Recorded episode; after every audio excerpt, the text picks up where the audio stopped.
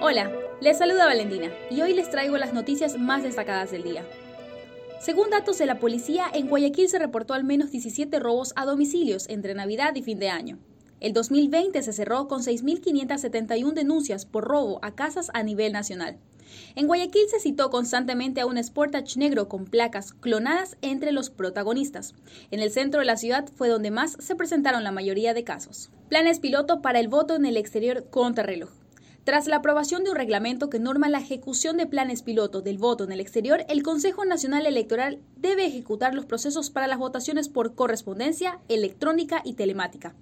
Analistas consultados por este diario estiman que al organismo el tiempo le queda corto para la ejecución de esos proyectos. WhatsApp detalla qué datos compartirá con Facebook. La aplicación actualizó sus condiciones de uso, obligando a los usuarios a aceptarlas hasta el 8 de febrero si quieren seguir utilizando la aplicación. En deportes, los semilleros de Melec ya dan frutos. Seis jugadores han sido promovidos al primer plantel por pedido del técnico Ismael Rescalvo. Cuatro ya sumaron minutos, otros vienen en camino.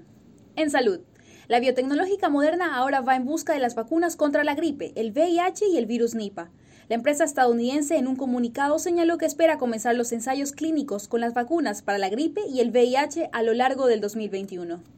Revisa estas y otras noticias en www.expreso.es.